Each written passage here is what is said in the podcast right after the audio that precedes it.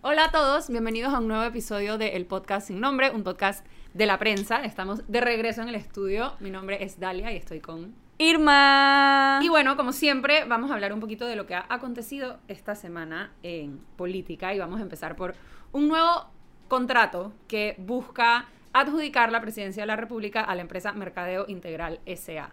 Eh, esta empresa, como dice su nombre, son especialistas en mercadeo y ya han sido contratados de forma directa, o sea, a través de procedimiento excepcional, por la presidencia.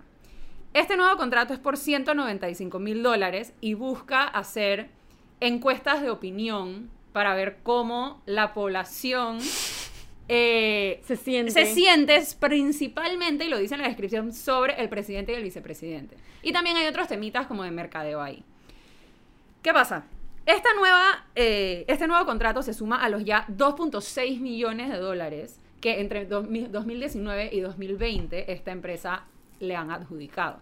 Todos han sido de forma directa y el último fue en abril de 2020. O sea, en medio, acaba de empezar la pandemia, contención del gasto, no sé qué, y le adjudicaron un contrato, si no me equivoco, fue por 1.7 millones de dólares para branding, mercadeo, servicios estratégicos, comunicación.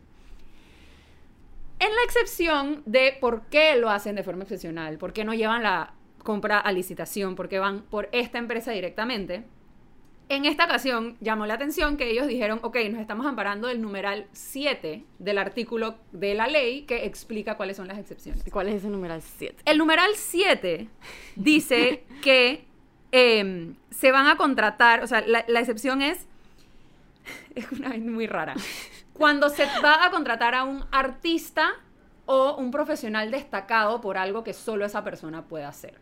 O sea, ya sean Ah. trabajos de artes o trabajos técnicos.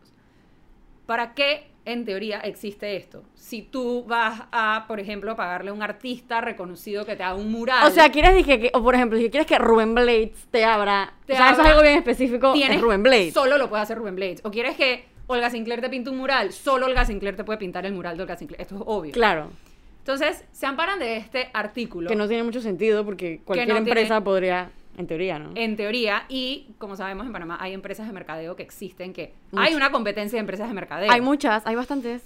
Y bueno, la prensa publicó la nota, después le dimos seguimiento, obviamente abogados dicen que esto no tiene razón de ser. No. Incluso en la, en la justificación de por qué se van por procedimiento excepcional dicen que es para abaratar los costos. Al contrario, la libre competencia en mi cabeza me dice que si tú dejas a otras empresas competir, van a ofertar el menor precio Claro, y por ende probablemente le va a salir más barato al Estado.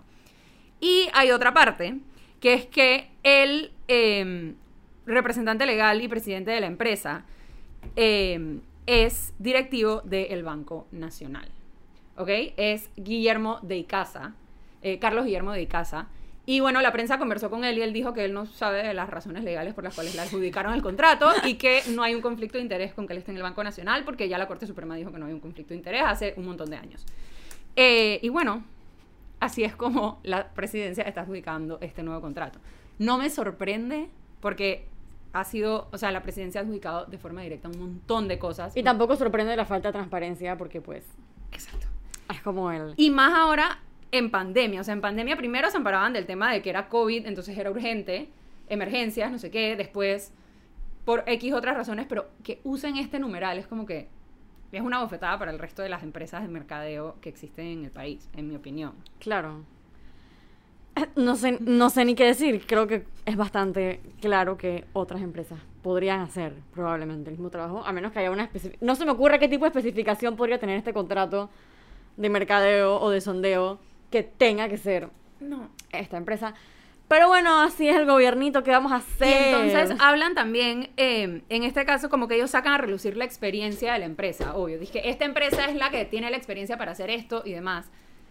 Pero cuando Ay. tú vas a participar de una licitación del Estado en el pliego de cargos, le pides a las empresas que les muestres tu experiencia, que tienes el personal idóneo, que tienes el personal capacitado, que tienes los equipos, el software que necesitas para hacer esto. O sea que todas las empresas que en teoría pudiesen participar de una licitación abierta tendrían que, demostrar que tienen experiencia. Entonces, no sé, en mi opinión, eh, no sorprende porque ya esto ha pasado mucho, pero el hecho de que incluso estén usando este artículo podría haber un tema legal ahí, porque porque esta es la única empresa que puede prestar ese servicio. No tiene mucho sentido. Claro, la pregunta es, ¿quién se encarga entonces de velar de que los artículos que estén utilizando para hacer estas excepciones sean los correctos, etcétera? Y bueno, ya entramos en institucionalidad y otros temas que sabemos dónde estamos. Y por esa misma línea y de la falta de transparencia e institucionalidad, tenemos el temita de Panama Ports Company. Y es que, bueno, hace poco eh, la autoridad marítima de Panamá, a través de un comunicado, ni siquiera una conferencia de prensa, porque el gobiernito es como alérgico a las conferencias de prensa, es alérgico a los cuestionamientos, no le gusta tener periodistas enfrente haciéndole preguntas porque lo evitan a toda costa, no solamente en este caso, sino también vemos los conferencias conferencias, estoy haciendo así con mis dedos de entre comillas para los que no me están viendo, conferencias de prensa que en verdad simplemente son discursos Son informes. O, o monólogos de alguien y no No hay no existen preguntas de los periodistas. Bueno, esto mismo pasó con eh, la renovación del contrato de Panama Ports Company, que se renovó por otros 25 años más, o sea, hasta el 2047. O sea, yo voy a tener 50 años cuando eh, se venza entonces este contrato. Este contrato ¿Quién estaba... Lo vuelven a... Ah, sí, claro, lo pueden- yo pensé que ibas a decir que quién sabe si estás viva, No, Dalia. quién sabe. Nos pusimos dark. No, quién sabe si de hecho se vence o si ah, se. Acá, exacto, exacto, eso, eso, eso es lo que ella quería decir. Entonces, obviamente, todo lo que tenga que ver con concesiones en Panamá siempre lleva un poquito de controversia. Esta concesión empezó en 1997 para que ellos eh, desarrollaran y pues manejaran los puertos de Balboa y de Cristóbal. Desde hace muchos años, probablemente desde que se hizo ese contrato en 1997, hay muchos sectores de la sociedad que, bueno, que, que cuestionan que si es un negocio justo para, para Panamá, que si realmente se le está dando a Panamá lo que, lo que se le debe dar versus lo que está ganando el puerto. Y bueno, esa discusión no es nada nueva y la tenemos también, por ejemplo, con el tema de las mineras. Lo que sí es un poco ya más específico con el caso de Panama Ports y una de las razones por la que muchas personas se oponían a que se le renovara el contrato a ellos es que ellos de hecho han utilizado vías legales para rechazar el desarrollo de proyectos portuarios en Panamá. Con la ampliación del canal de Panamá, obviamente se abren como que estas nuevas oportunidades que Panamá quería explotar. Por ejemplo, desde el 2014, Panama Ports presentó por lo menos 28 recursos legales contra la construcción de un puerto de Corozal que impulsaba la misma autoridad del Canal de Panamá.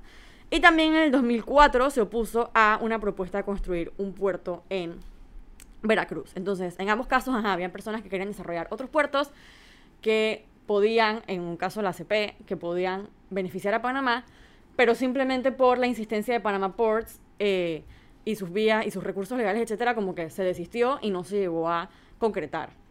Entonces, cuando vemos países vecinos como Colombia, que sí han sacado, sacar, sí han sabido sacarle como provecho a el hecho de que Panamá haya ampliado el canal de Panamá para que tengamos una idea. El transbordo de mercancías en Colombia para el 2014 era de 418 mil toneladas. Y ahora, vamos a decir, 2016, o sea, ni siquiera ahora, 2016, aumentó a 1.307.000 toneladas.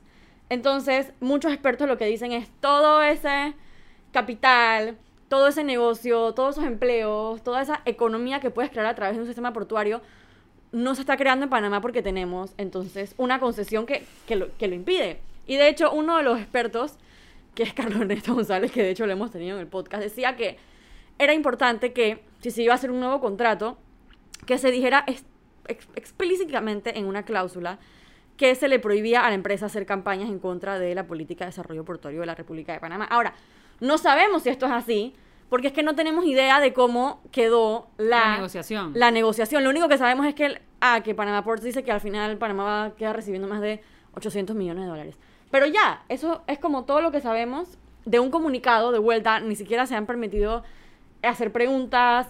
Eh, la junta directiva de la Autoridad Marítima de Panamá, por ejemplo, tiene al vicepresidente José Gabriel Carrizo, tiene que sí a Rojas Pardini. Ahí hay un tema, eh, bueno, el fin de semana también esto se habló en bastantes programas de opinión, demás, y se habló sobre el conflicto de interés que tiene el ministro consejero para la inversión extranjera, creo Rojas que ese es Pardini, su, ajá. su cargo, su cargo. Él trabaja en la presidencia, eh, con salario de ministro, que él es, a su vez, el él está en la junta directiva de la Autoridad Marítima de Panamá, que es el ente encargado de negociar con Panama Ports lo mejor para el país y a su vez es el representante de Panamá en Panama Port. O sea, juez parte. Porque el ¿cómo es eso que tú estás en esa reunión? ¿De qué lado de la mesa se sentó él? El man dije, por favor, renuévame el contrato. Y se pasa ese número y después él mismo se lo devuelve. Y dije, claro que sí, renovado por 25 años. O sea, yo no. Además de eso, o sea, obviamente hablamos como que de la ampliación del canal, que fue una gran inversión, y vemos que los nuevos barcos Neopanamax pasan por el canal y demás. Y obvio, sí, la ampliación del canal ha traído un aumento al ingreso que genera el canal para el país. Pero tú no ampliaste solo para eso. Tú pudiste haberle sacado mucho más. Le tienes que sacar mucho más. O sea, es que no, es que la ampliación se vendió como que le iba a sacar Es mucho verdad, más. tienes toda y la después razón. está también la, el cuestionamiento de, ok, estás dándoselo a esta empresa en concesión, la empresa está pagando un porcentaje de sus ganancias, podemos llegar a si es una ganancia, o sea, es un porcentaje muy bajo. Bueno, de hecho, de eso quería decir que, ok, cuando se adjudicó el contrato en 1997, ellos se comprometieron a pagarle al Estado un canon fijo anual de 22.2 millones y además de eso, un canon variable de 10% de los ingresos brutos que ellos tenían. Pero todo esto fue eliminado porque ellos mismos pidieron una equiparación en el 2002 y se la aprobó eh, la administración de la entonces presidenta Mireya Moscoso. Entonces, ni siquiera están pagando lo que ni siquiera están pagando lo que se comprometieron a pagar en el 97. A- Además de el tema de cuánto pagan las concesiones, obviamente estamos hablando, que lo mencionamos también con la minera, o sea, estamos hablando de empresas gigantes que manejan una cantidad de dinero exorbitante, o sea, como que no son una empresa normal. No es cualquier chichipati por ahí que quiere Pero llegar. más a- allá de eso, ok, lo que pagan en dinero, esta empresa le hace bien al país, o sea, le hace bien a los ciudadanos, genera empleo competitivo, capacita a personas, el área aledaña a donde esa empresa está instalada ve desarrollo, ve crecimiento económico, o sea, alguien está pensando más allá de La respuesta es no. A tu pregunta. o sea, alguien está pensando más allá de cuánta plata le está entrando a la, o sea, a la cuenta del país, a cómo esto está afectando a la nación, como que Claro. a las personas que viven aquí, porque al final de qué estamos hablando. O sea, de qué tú me dices, ok, sí, que le den más dinero al país, sí, me, gus- me gustaría que se está usando un pedazo de área revertida que tanto el PRD y, y un montón de gente peleó para que nos recuperaran. Y estamos hablando de la segunda economía más grande marítima después del canal de Panamá. O sea, no es como que una concesión para que pongas un puestito de empanadas. Y no estamos hablando de una industria emergente como la minería en Panamá. O sea, que estás, dije, bueno, todavía estamos viendo. Panamá Ya es un país de por- portuario. Lo ha sido antes de que hubiera canal. Lo ha sido, o sea, antes de que estuviésemos todos aquí. Esto ya era un país donde había puerto y había comercio y había, o sea, cultura mercantil. Entonces, yo creo que al final es un poco... Primero, ¿quién está defendiendo a los mejores intereses del país Nadie. en la negociación? y por qué... De hecho, los expertos, antes de que comenzara, porque ya se venía como que el run run de que viene la cosa, que se acaba el contrato, que bla, bla, bla, muchos expertos salieron a decir, necesitamos que se contraten a personas que sean negociadores expertos porque estamos negociando con una con un gigante empresarial y necesitas como que tener las mejores cartas sobre la mesa. Pero al final se redujo a 20 días con la junta directiva de la AMP, donde dos personas se declararon impedidas, Aristides Rollo y Ricardo Vázquez se El declararon... ministro del canal se declaró impedido porque él trabaja con la firma de abogados que defiende a la empresa. Y también Aristides Rollo también se... Eh, Sí, a él me refería, Aristides Ah. Ah, al ministro del canal fue el que. ah, perdón. se- se el administrador del canal también se declaró impedido. Entonces quedaron estas otras personas. Roja Pardini no se declaró impedido, claramente, porque, bueno, quién sabrá, él tendrá sus razones para pensar que él no está impedido. Y eh, de vuelta, no es como que se haya emitido un documento para que la gente pueda revisar, o como que se haya dado mayor detalle de cómo fueron esas negociaciones, o qué implican, o si efectivamente Panama Ports va a dejar que Panamá eh, pueda desarrollar su industria portuaria, o si va a seguir poniendo eh, impedimentos legales para que lo hagamos. No sabemos nada de eso. De vuelta parece que la transparencia, la falta de transparencia es realmente la estrella del gobiernito. Hablando de un gobierno que hace poco se paró en la, en la comisión de presupuesto y dijo que se les ha ido la mano en transparencia. Por, ay, por favor. El presidente de Transpare- del capítulo de Transparencia Internacional en Panamá, Carlos Versalles, lo dijo y está plasmado en la nota de la prensa que la transparencia es al máximo. O sea, no hay un mínimo, no es disque, pero si ya hicimos lo que nos pediste, aquí lo dejamos. No. O sea, ¿por qué no se puede ver todo? ¿Por qué si se pregunta? Porque si fuera que esto pasó debajo de la mesa y nadie habló de eso. Nadie se enteró y fue como que, y hay, hay pandemia, entonces estamos todos pensando en otra cosa. No, Para nada, la gente O sea, estaba bien pendiente. todo el mundo está pendiente, los periodistas están pendientes, los medios están pendientes, se quiere saber qué está pasando y no hay respuesta. Lo que hay es un comunicado de prensa bien chichipati en el que obviamente se, se adornan todo y ay, Panamá va a quedar recibiendo un montón de plata y tenemos 20 días negociando como si uno fuera a decir, dije, wow, sí, se lo tomaron muy en serio. No, o sea, queremos de verdad saber todo.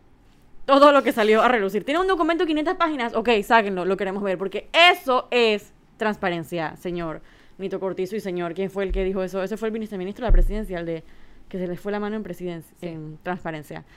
Así que bueno, creo que se nos acabó el tiempo por hoy, lastimosamente. Estamos muy felices de estar de vuelta en el verdad, estudio. sí. Si nos están viendo por video, hola, miren, aquí estamos en el estudio. Y si y nos si nos están están escuchando, tal vez escu Tal vez se escuchan mejor. escuche un poco mejor que por nuestros micrófonos de Zoom, que de repente no eran los mejores.